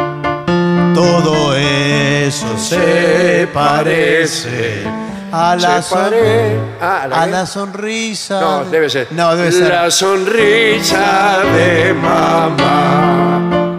Lo que pasa es que se canta en la cancha, en muchos lugares, con otras letras. No, lo cantaba Stronati, no Rolón. Rolón cantaba Mi mamá se llama Estela, que era una canción que en realidad eh, la había hecho yo, Claro. imitando el estilo. Mi mamá se llama Estela, se lo puedo asegurar. Es la hija de mi abuela y la mujer de mi papá. Coro. Es la hija de mi abuela y la mujer de mi papá. Bueno, Claro, tiene el estilo de palito. eh, sí, fue, eh, eh, era para un radiocine fue, Mm. pero después la cantábamos mucho. Dale. Y justo Palito Ortega, que se eh, despidió de los escenarios antes de, anteanoche. ¿eh? Ah, mira. Eh, Bueno, acá dice. Le mandamos un saludo también. Sí, sí. Ha sido siempre un, un hombre muy amable con, con nosotros. Esteban David Brosi dice desde Montebello do Sul, en el sur de Brasil, pueblo de 3.000 habitantes, con gran descendencia italiana, da todas estas explicaciones de su lugar. Eh, quiere escuchar algo italiano, que después el, el sordo toque alguna canción Y italiana. con el sordo, ¿no? Bueno, tenemos muchas italianas. Hoy están pidiendo más canciones que nunca. Sí. Y es el día en que menos puedo cantar y que más he cantado al final. Bueno, pero sí, al final sí, pero después viene el sordo y Moreira Bueno, y todo eso. ya veremos. Bueno, Claro. yo creo que podemos hacer una pausa. ¿eh? Sí, por favor. 750. Te despertás, desayunas algo rico, agarras la bici o el micro y a trabajar o estudiar.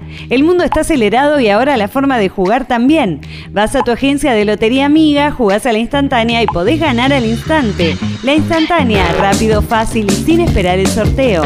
Lotería de la provincia, Gobierno de la provincia de Buenos Aires. Millones de ladrillos se transforman en viviendas. Toneladas de hormigón se transforman en mejores rutas.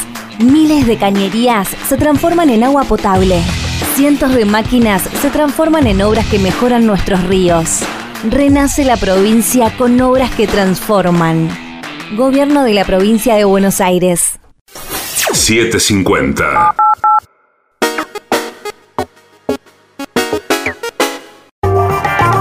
AM750. Objetivos.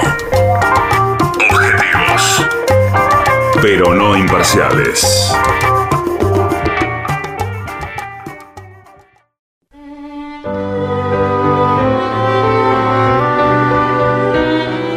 Continuamos en La Venganza Será Terrible por las 7.50. Recuerden que mañana jueves y el viernes también estaremos en el Caras y Caretas. 8 de la noche en la calle Venezuela 330 en Buenos Aires y el domingo en Almirante Brown, en la Plaza de Adrogué, a las 8 y media de la noche en la Feria del Libro de Almirante Sí. Brown. Los esperamos. Hay una carpa, ahí se van a dar cuenta sí, enseguida. sí, esto ocupa toda la plaza igual, así que Bueno. es muy lindo lugar. Tenemos un nuevo catálogo, un viejo catálogo de seres imaginarios, una mezcla de catálogos nuevos y viejos. Eh, seres imaginarios eh, que ya han amueblado muchísimas charlas, eh, porque hay muchos seres imaginarios y no, no entrarían en una ni en diez charlas. Así que vamos a ver, algunos son graciosos. Siempre hay muchos chinos. Sí, Y así que empecemos hoy con los chinos. Ahí están los Jiao. Dicen que más allá del Mar del Sur hay unos hombres llamados los hombres Jiao que viven en el agua como los peces. Pero no por eso han perdido el hábito de llorar. Usted sabe que los peces no lloran. no. No por insensibles, sino porque han descubierto que llorar bajo el agua eh, es superfluo. Sí. No, tendrían que inventar alguna, crear alguna forma de, de sequedad para llorar.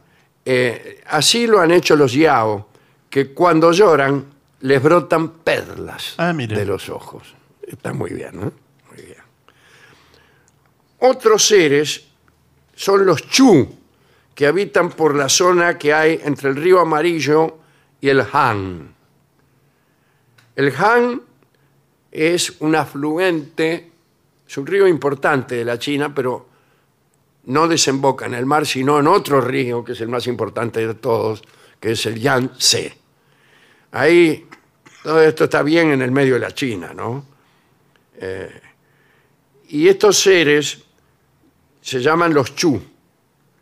eh, descienden del jefe Bing, el patriarca de las tribus del remoto reino de Shu. Son hombres que saben transformarse en tigres. Ah, ah, ah.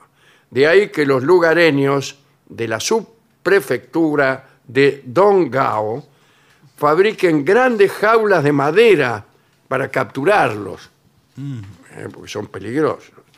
En una ocasión en que una de estas trampas saltó, al llegar al alba e ir en grupo, lo que hallaron los lugareños en la jaula fue un funcionario, ahí bien sentado con su birrete granate.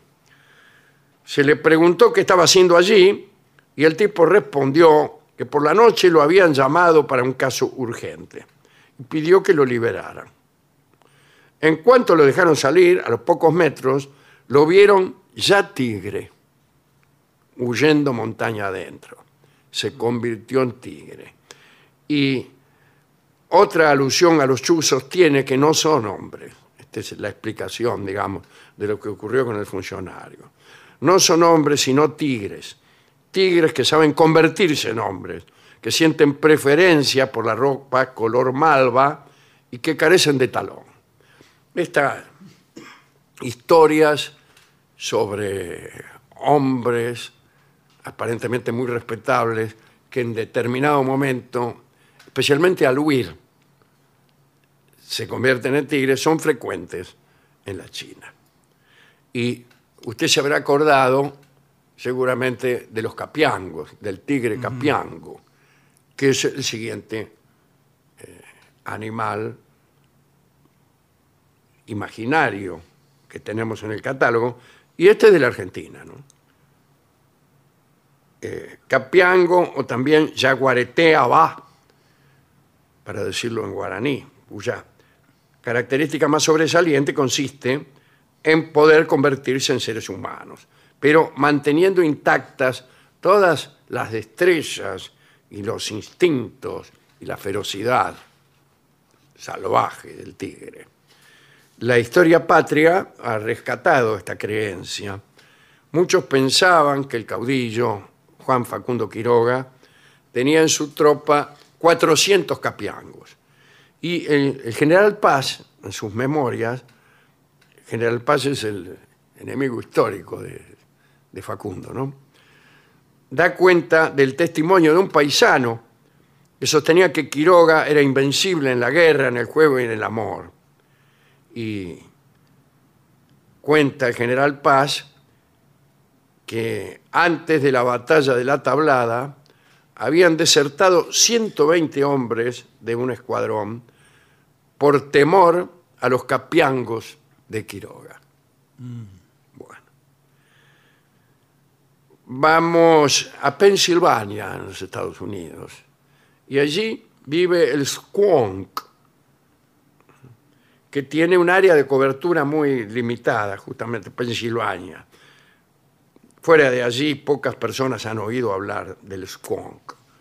Se dice que es bastante común en los cicutales de aquel estado. El squonk es muy osco. Generalmente viaja a la hora del crepúsculo. La piel, que está cubierta de verrugas y lunares, no le calza bien, ¿no? Eh, le queda floja. Los mejores jueces dicen que es el más desdichado de todos los animales, el más triste. Rastrearlo es fácil porque llora. Llora continuamente y deja una huella de lágrimas. Cuando lo acorralan y no puede huir, o cuando lo sorprenden y lo asustan, el skunk se disuelve en lágrimas. Los cazadores tienen más éxito en las noches de frío y luna, cuando las lágrimas caen despacio. Hay que decir también que a este animal no le gusta mucho moverse y que su llanto se oye bajo las ramas de los arbustos de cicuta y lo delata, Claro. lo delata. El señor J.P. Wendling tuvo una triste experiencia. Había imitado el llanto del squonk y lo había inducido a meterse en una bolsa que llevaba. Entonces agarró la bolsa y se fue para su casa. De pronto notó que la bolsa le pesaba poco y que ya no lloraba el squonk. Abrió la bolsa y solo quedaban en su interior lágrimas y algunas burbujas. Se disolvió. Se disolvió. El asno de tres patas. Ya Plinio habló de este monstruo benefactor. Plinio atribuye a Zaratustra la escritura de dos millones de versos. El historiador arábigo Tabari afirma que las obras completas de Zoroastro o Zaratustra, eh, eternizadas por calígrafos piadosos, abarcaban 12.000 cueros de vaca. Es fama que Alejandro de Macedonia los hizo quemar en Persépolis, pero la buena memoria de los sacerdotes pudo salvar los textos fundamentales y desde el siglo IX los complementa una obra enciclopédica, el Bundahish, que contiene la página que sigue y que paso a leer directamente desde un cuero de vaca. Ah, de ahí, cuidado. Extiéndalo acá. Bueno. Del asno de tres patas se dice que está en la mitad del océano, que tres es el número de sus cascos, seis el de sus ojos, nueve el de sus bocas y dos el de sus orejas y uno su cuerno. El pelaje es blanco, es un tordillo. Su alimento espiritual. Y todo él es justo. Dos de los seis ojos están en el lugar de los ojos. Dos en la punta de la cabeza, dos en la cerviz. Con la penetración de los seis ojos rinde y destruye. Cada casco puesto en el, en el suelo cubre el lugar de una majada de mil ovejas. Y bajo el espolón pueden maniobrar hasta mil jinetes. El cuerno es como de oro y hueco, y le han crecido mil ramificaciones. Con ese cuerno vencerá y disipará todas las corrupciones de los malvados. Se sabe que el ámbar, que conocemos, es el estiércol del asno de tres patas. En la mitología del mazdeísmo, la religión de Persia, eh, la antigua religión de Persia, ¿no? Este monstruo es uno de los auxiliares de Aura Mazda, o sea, Hormuz, el, principio de la vida, de la luz y de la verdad. Sabe que en, en aquella religión, el mazdeísmo, aparece también la idea del bien y del mal, de la luz y la sombra. En la misma región prosperó el maniqueísmo. Y la figura contraria, opuesta a Hormuz, es Ahariman, que es el, demonio. Esto es todo lo que podemos decir del asno de tres patas. Leeré ahora el último texto de este catálogo. Un cierto río del continente del sur está cautivo de los pájaros. En general, los pájaros son los que siguen el curso de los ríos para aprovechar, digamos, beneficio de sus aguas, su vegetación. Pero en este caso es el río el que sigue a las aves. Cada recodo del curso, cada remanso, cada arroyito subsidiario está trazado por el capricho de millones de pájaros multicolores. Desde hace miles y miles de años el río permanece en el mismo lugar. Pero eso es porque los pájaros repiten los mismos vuelos. Si un día las aves resolvieran irse a otra parte, el río marcharía tras ellas, modificando al instante su curso actual y dejando abandonados puentes, puertos y ciudades. Ojalá se quede mucho tiempo con nosotros este río de los pájaros.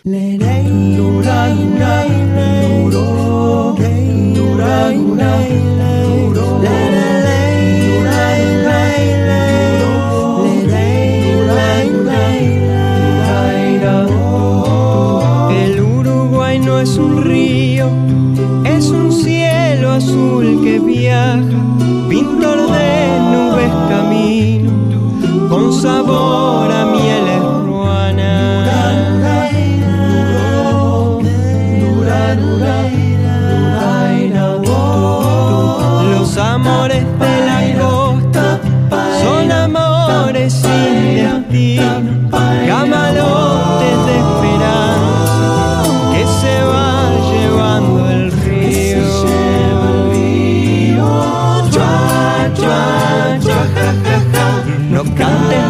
más torcasita que llora sangre el ceibal. Que llora sangre, tú que llora sangre el ceibal. Morenita en la bandera, piguacita de la costa, enrollate la pollera, ponete a lavar la ropa.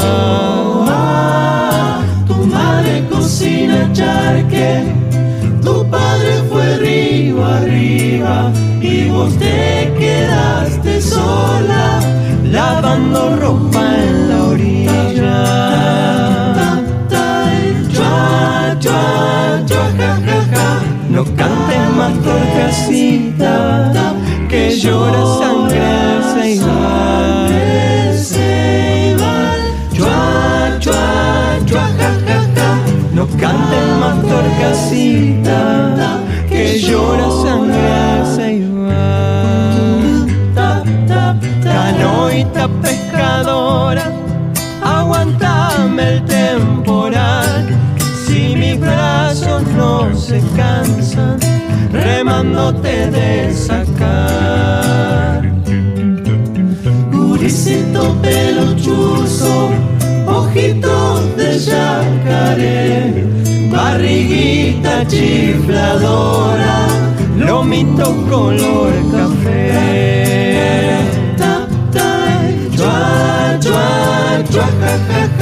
No cantes más torcasita que llora sangre el ja.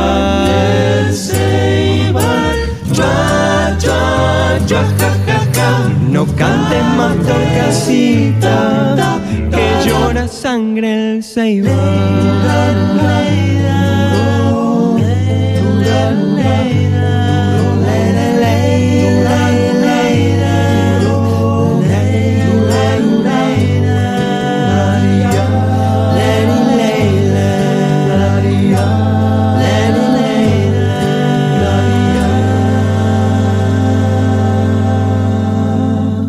Era Cabernet. En la venganza será terrible. Río de los pájaros. ADUNLAM, la Asociación de los Docentes de la Universidad Nacional de La Matanza. Una organización creada con un solo y claro compromiso, defender la Universidad Nacional, pública, gratuita y de calidad. AM750. Objetivos, Objetivos, pero no imparciales. Pero no imparciales. AM750. Objetivos, pero no imparciales.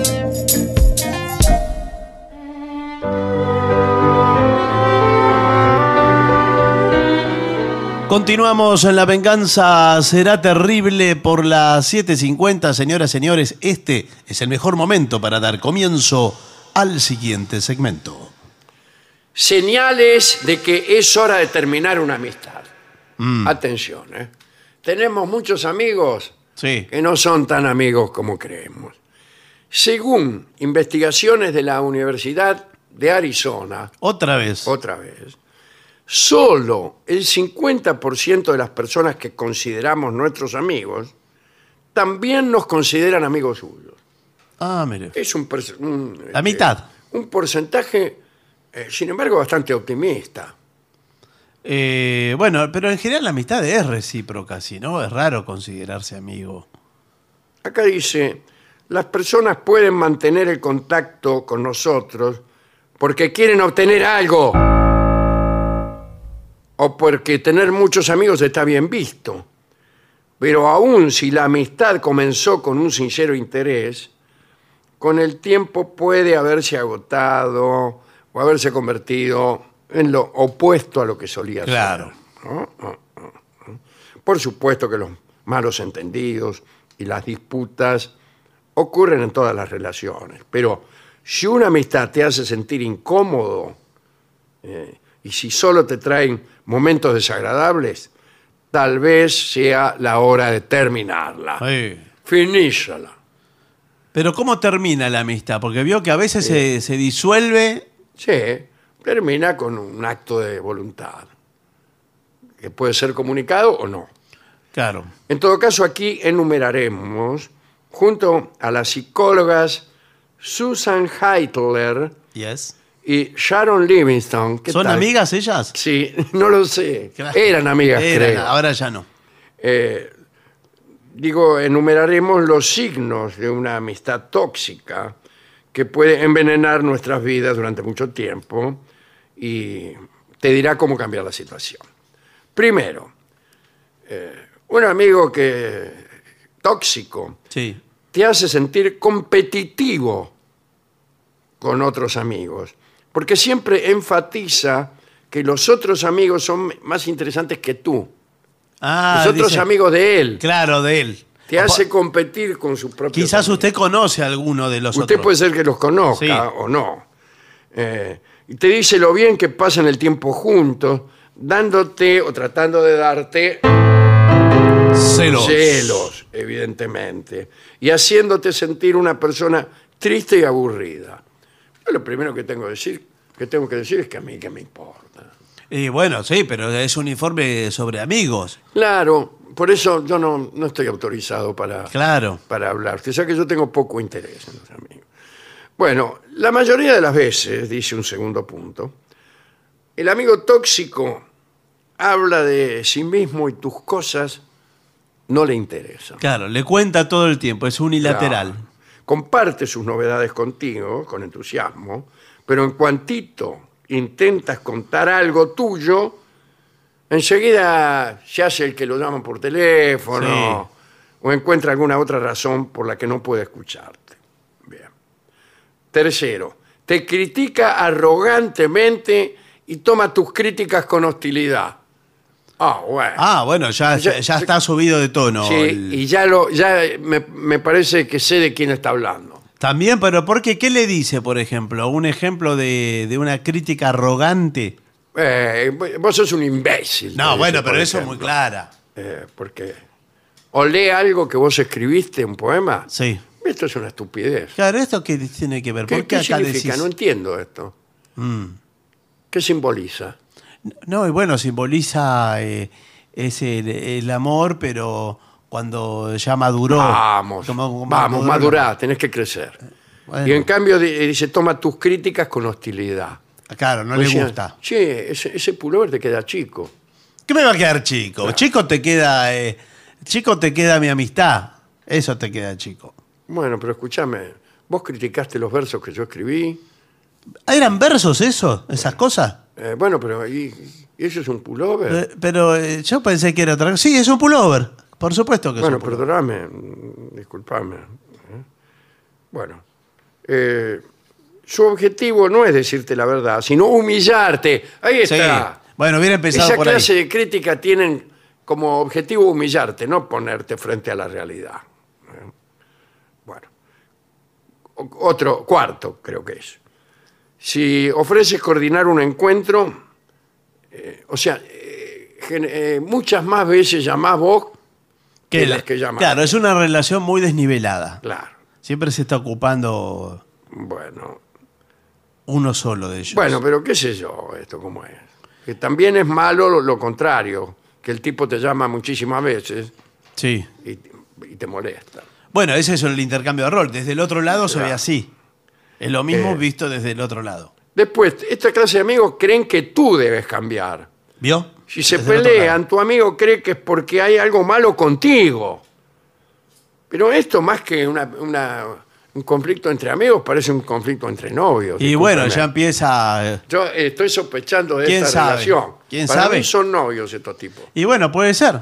Puede ser. O, o uno. Pues si una- uno le anda contando las costillas a los amigos, si es que llaman o que no llaman, ¿qué me importa? Claro, uno, un novio vio que hay algunas relaciones Pero estos no típicos consumadas. creen que debes cambiar. Esto es bien de novia. Porque ¿qué, eh, qué tiene que cambiar? ¿Que de actitud o Y cambiar de. La temperamento? novia que- ¿Para qué es novia alguien? No sé, De para, un señor. porque, para cambiarlo. porque está enamorada. No, para cambiarlo. Me voy al baile a ver si consigo algún tipo para cambiarlo. Ah, para cambiarlo por otro. Eso Para puede cambiarlo ser. después por otro. Eso puede ser.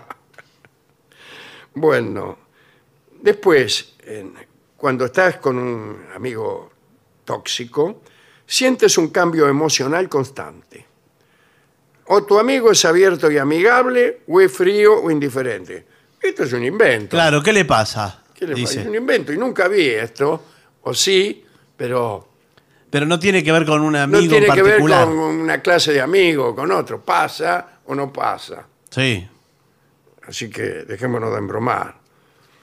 En todo caso, las personas impredecibles en su trato son de por sí peligrosas, pero bueno. Eh, después, siempre tienes miedo de decir algo malo que causará el descontento de tu amigo. Es la novia. Eh, no, no, no es la novia, es el Está amigo. hablando de la novia, claramente. Es el amigo, es el amigo que después le dice, ¿por qué Dice, dijiste esto o aquello? Tu amigo muchas veces se ofende o está enojado contigo y por eso estás en tensión constante y te controlas a ti mismo para no decir algo incorrecto. Claro, y bueno, pero ya está, la está pasando Está el tipo mal. con la novia y dice, no voy a decir esto, Claro, pero está... eh, porque se va a enojar.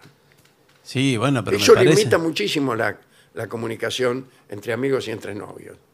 El, Y sí. el no decir algo porque el otro se va a enojar. Y después de todo, ¿qué me importa a mí? Claro, si si el otro se enoja, bueno, te- No, pero ¿qué lo tiene que importa Si medir. el otro se enoja. ¿Qué me importa a mí decir lo que voy a decir? Yo Ah. nunca, nunca tuve nada tan importante que decir Sí, es raro, sí. que, que no pudiera renunciarlo Sí. para mantener, eh, nada más que para que no me jorobe. Claro, sí. De pura pereza. Y- de pereza y- emocional, es, Es, es muy saludable, me dijo a mí un psicólogo, o se olvidó de decirme, eh, tener esa, esa capacidad de renunciamiento. Mm. ¿no? El importarle a uno poco decir las cosas. Mm. Y puedo no decirlas. Sí, sí. ¿eh? Se me dirá, pero es, eh, en última instancia es una actitud de desprecio. Bueno, depende de qué cosa, porque en también... última instancia, Sí. las últimas instancias no llegan. Hmm. Vivimos en un mundo de primeras instancias, no de últimas instancias. Sí, sí, las últimas no llegan nunca. Entonces, la- entonces es preferible, Y si llegan ya está, ya está todo... Bueno. pero es preferible que usted se aguante. No le diga que el pullover es horrible. ¿Para qué? ¿Qué añade? Nada. Nada. ¿Por qué nos resulta tan difícil alejarnos de un amigo tóxico? ¿Y cómo podemos hacerlo? Esto es amor, insisto. Claro, ya. ¿Y por qué? La respuesta es porque es amor, porque no es amistad. ¿Pero qué está enamorado, dice usted, del amigo? Claro. Eh, parece que no debería ser difícil cortar una comunicación que nos causa malestar. Pero resulta que no todo es tan sencillo. Los amigos tóxicos también tienen algunos rasgos buenos. Eh, Bueno, también los criminales. sí. Dice, el psicólogo Jan Jager, en su libro Sí, la amistad duele. Ah, me gusta O- que arranque con sí. No, pero este, en realidad me parece que se llama Si la amistad duele. Ah. Sí, porque... porque esa, la- esa Le afirmación... dije que eran novios. Sí, sí.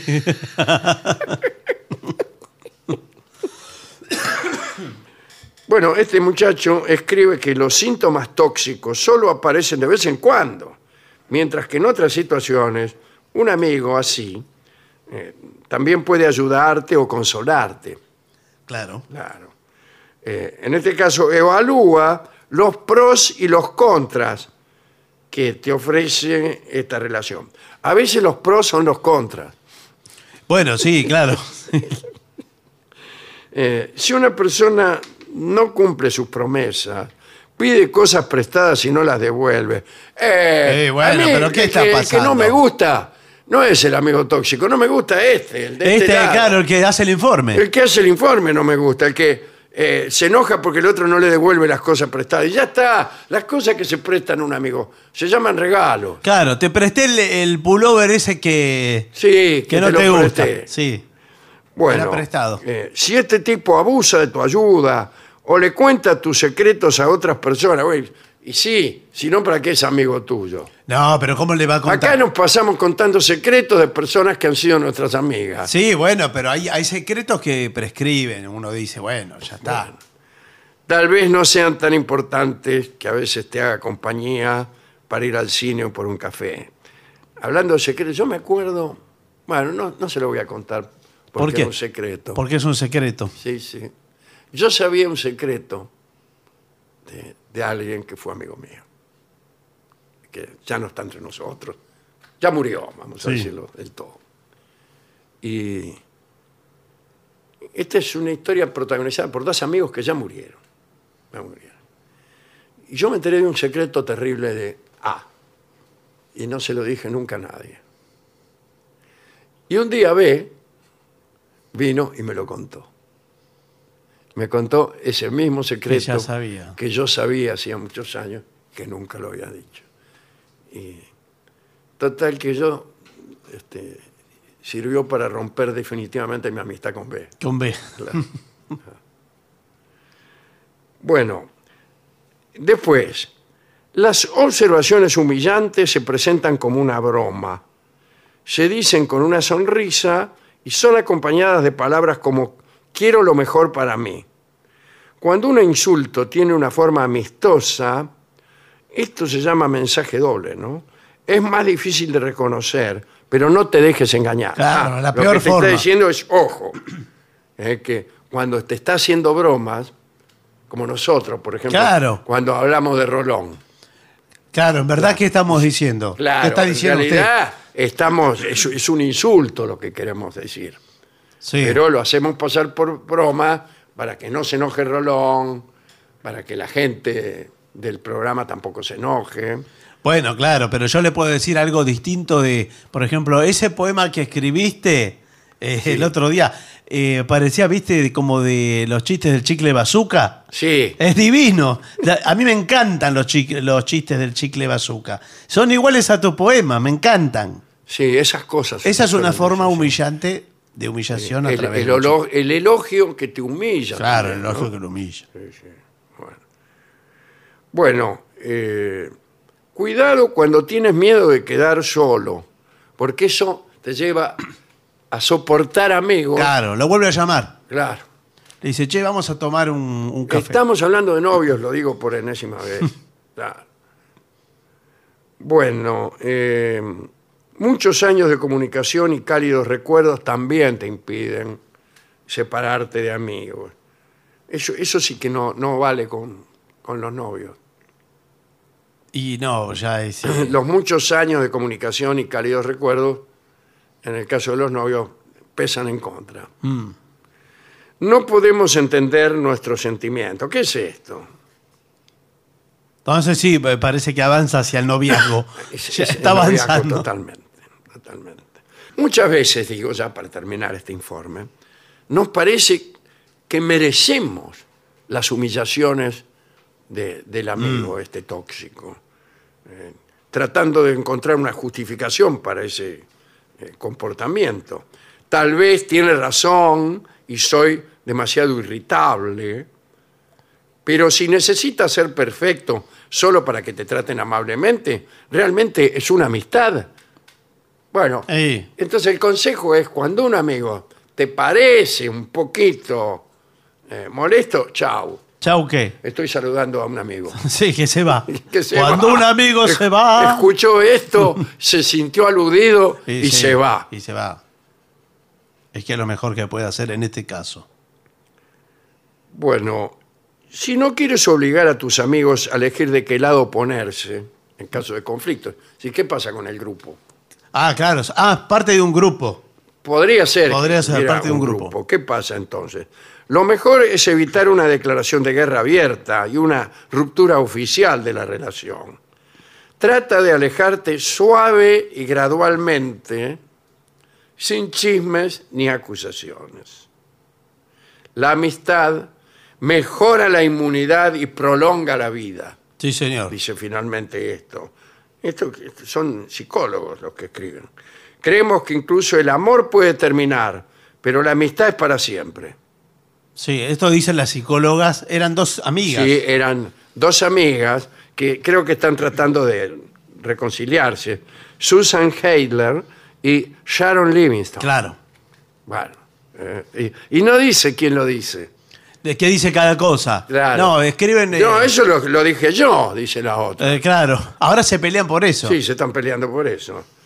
A veces una forma de ver las cosas nos impide romper una relación tóxica.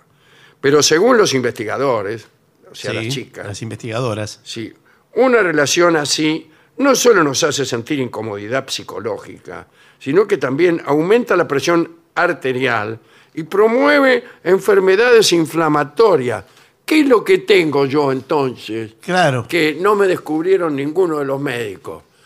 Mis amigos. señor. Claro, son los amigos tóxicos. Señor, mis Ahora le- amigos. Le, echan la culpa a los Ya es amigos. Federico Pollack. Eh, Sí, señor. El gordo Fresa, Todo eso lo, Pancho Ávila, todos esos tipos. Lo el enferman. ruso Barsky, lo enferman claro. y les pesan la Rolón. sangre.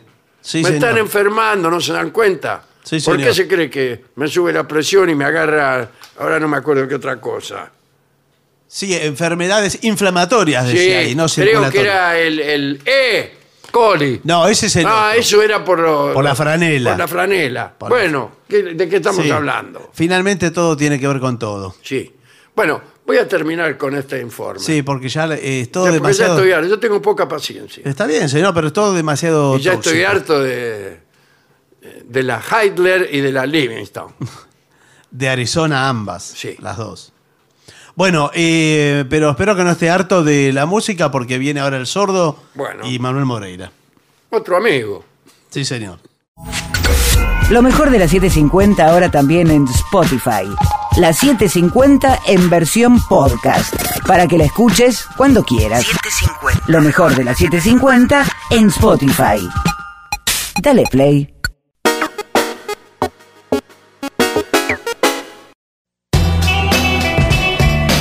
AM750.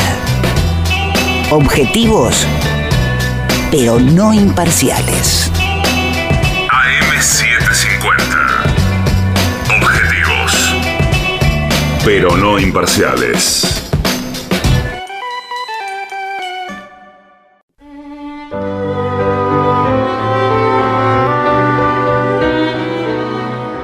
Continuamos en La Venganza Será Terrible por las 7.50. Eh, hace un frío y está el maestro ahí afuera. Hace frío, ¿verdad, mijo? Hágalo pasar.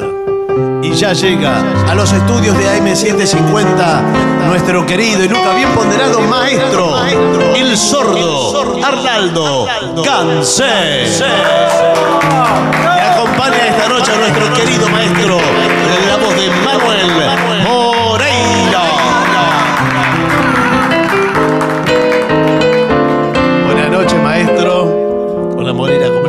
noches. Qué frío que hace, ¿no? Qué frío. No podemos ni aplaudir. Cambió la señora que aplaude hoy, a la señora que grita. eso. Sí, no vino, hacía mucho frío. Pobre, el- al, al sordo a veces lo dejaban afuera, ¿eh? Sí, lo dejan ahí. En algunas, en lugares donde había carpas, por ejemplo.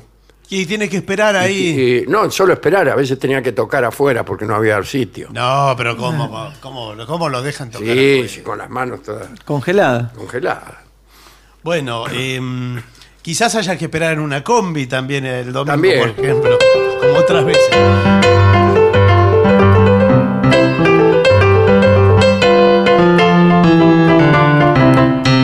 Arrancó con el teclado. Muy bien, está Marcos, calentando los Está dedos. calentando los mismos. sí. Eh, ¿Qué es eso? ¿Con qué calentaba? ¿Qué es eso que tocó? Mano brava. Esa mano brava. Eh, acá le piden los jazmines de San Ignacio, debe ser. Ay, caramba. Eh, claro, creí que lo pedía Ignacio. No, son los jardines de San Ignacio. Los jazmines. Los jazmines de San Ignacio. Hay otra de jardines, ¿no? De San Ignacio no. No, de San Ignacio no. Ah, de jardines hay varios. Uno es viejo jardín. Sí, no, no sé con qué se me mezcló el...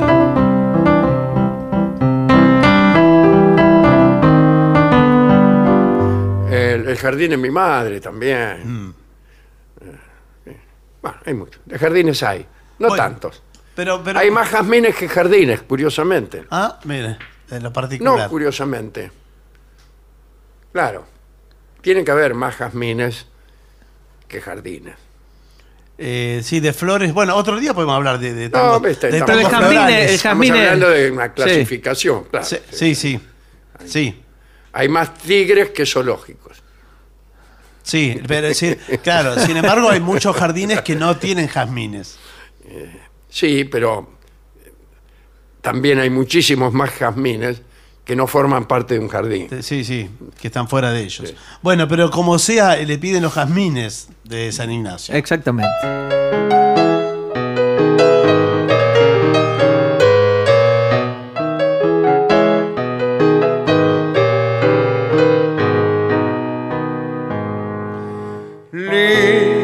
Es el sol de mayo, tú eres más linda porteña amada.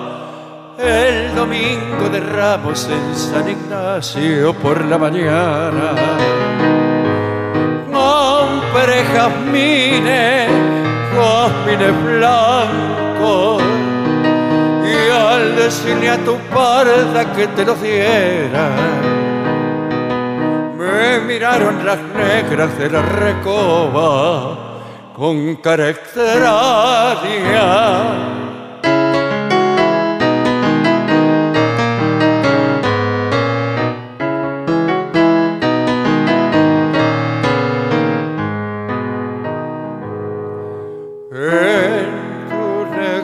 Pupila brilló el lucero de la mañana.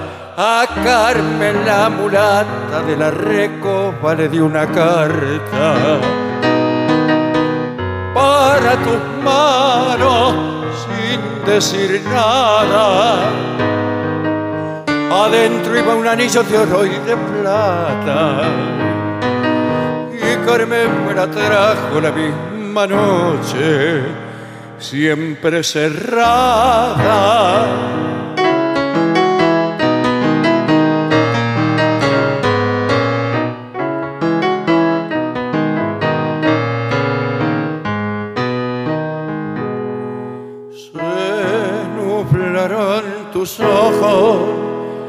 Bajo la sombra de tus pestañas. Y cuando fusilaban a aquel muchacho allá en la plaza de la victoria, vi que lloraba y que el muerto tenía jazmines blancos esos que yo te enviara entre sus manos ensangrentadas.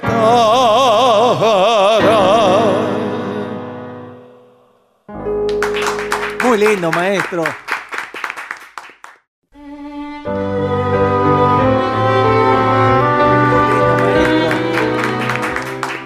65855580 es el WhatsApp a donde Mario escribió pidiendo suerte loca. Uy, suerte loca es de los que más me gusta.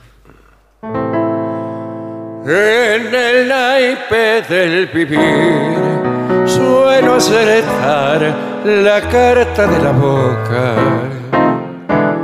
y a mi lado oigo decir que es porque estoy con una suerte loca. Al saber le llaman suerte, yo aprendí viendo trampearme y ahora solo han de coparme cuando tallen con la muerte en el naipe del vivir para ganar. Primero perdí yo también entré a jugar confiado en la ceguera del azar y luego vi que todo era mentira y el capital en manos del más vil. No me crees, te pierde el corazón, que fe tenés, saber que no acertas, que si apuntas a carta de ilusión son de dolor las cartas que se dan no me envidies si me ves, oh acertador, pues soy el desengaño. Y si ciego así perdés, es que tenés los lindos 20 años. El tapete es la esperanza, y a pesar de lo aprendido, si me dan lo que he perdido, vuelve a hundirme la confianza en el naipe del vivir para ganar. Primero perdí.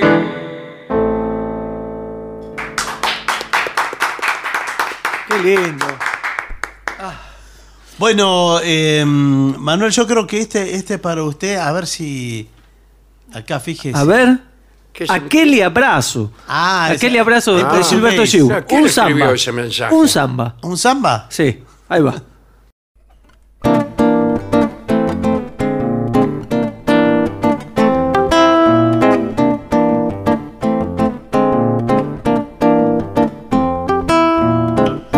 O Rio de Janeiro continua lindo.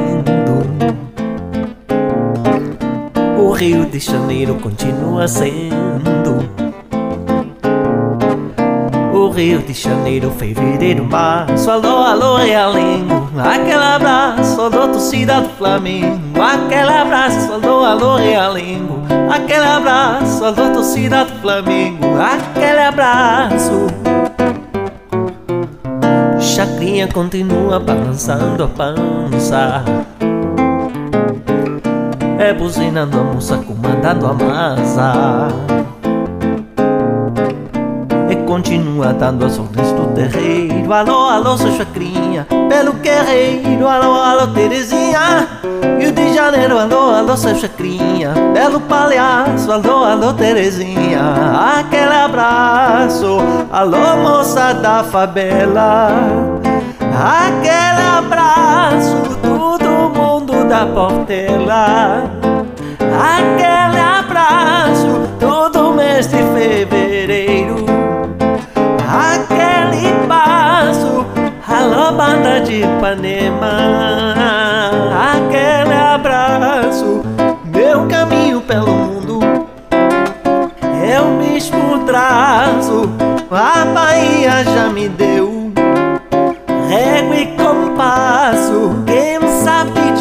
sou eu Aquele abraço pra você que me esqueceu Aquele abraço, alô Rio de Janeiro. Aquele abraço, todo povo brasileiro.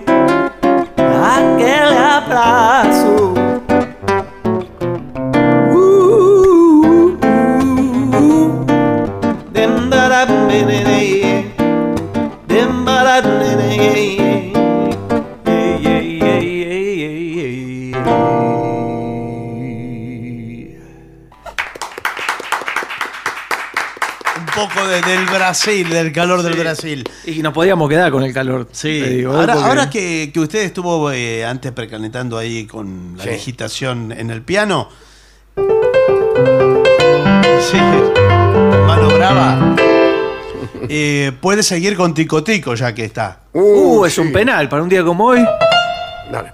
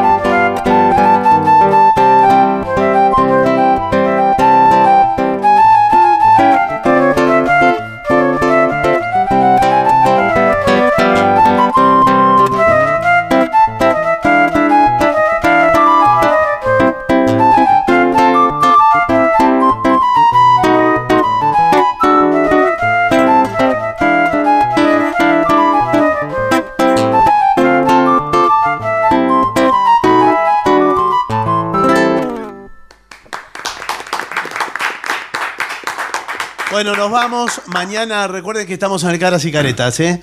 Eh, estaremos allí a las 8 de la noche en la calle Venezuela 330 Bien. con entrada libre y gratuita. Eh, viernes y sábado. Y el domingo en Adrogué, en Almirante Brown. Y nos vamos.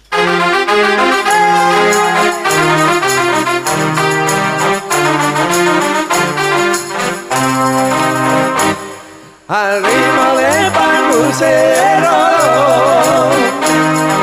es el que me hace vacilar. Ritmo del panucero de mi negritita guaracha. Chibi, chibi,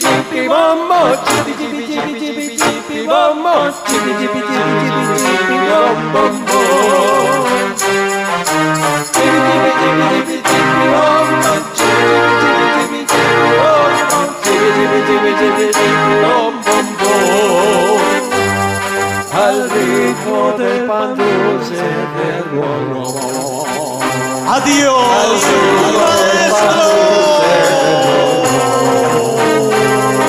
Al ritmo del pan dulce del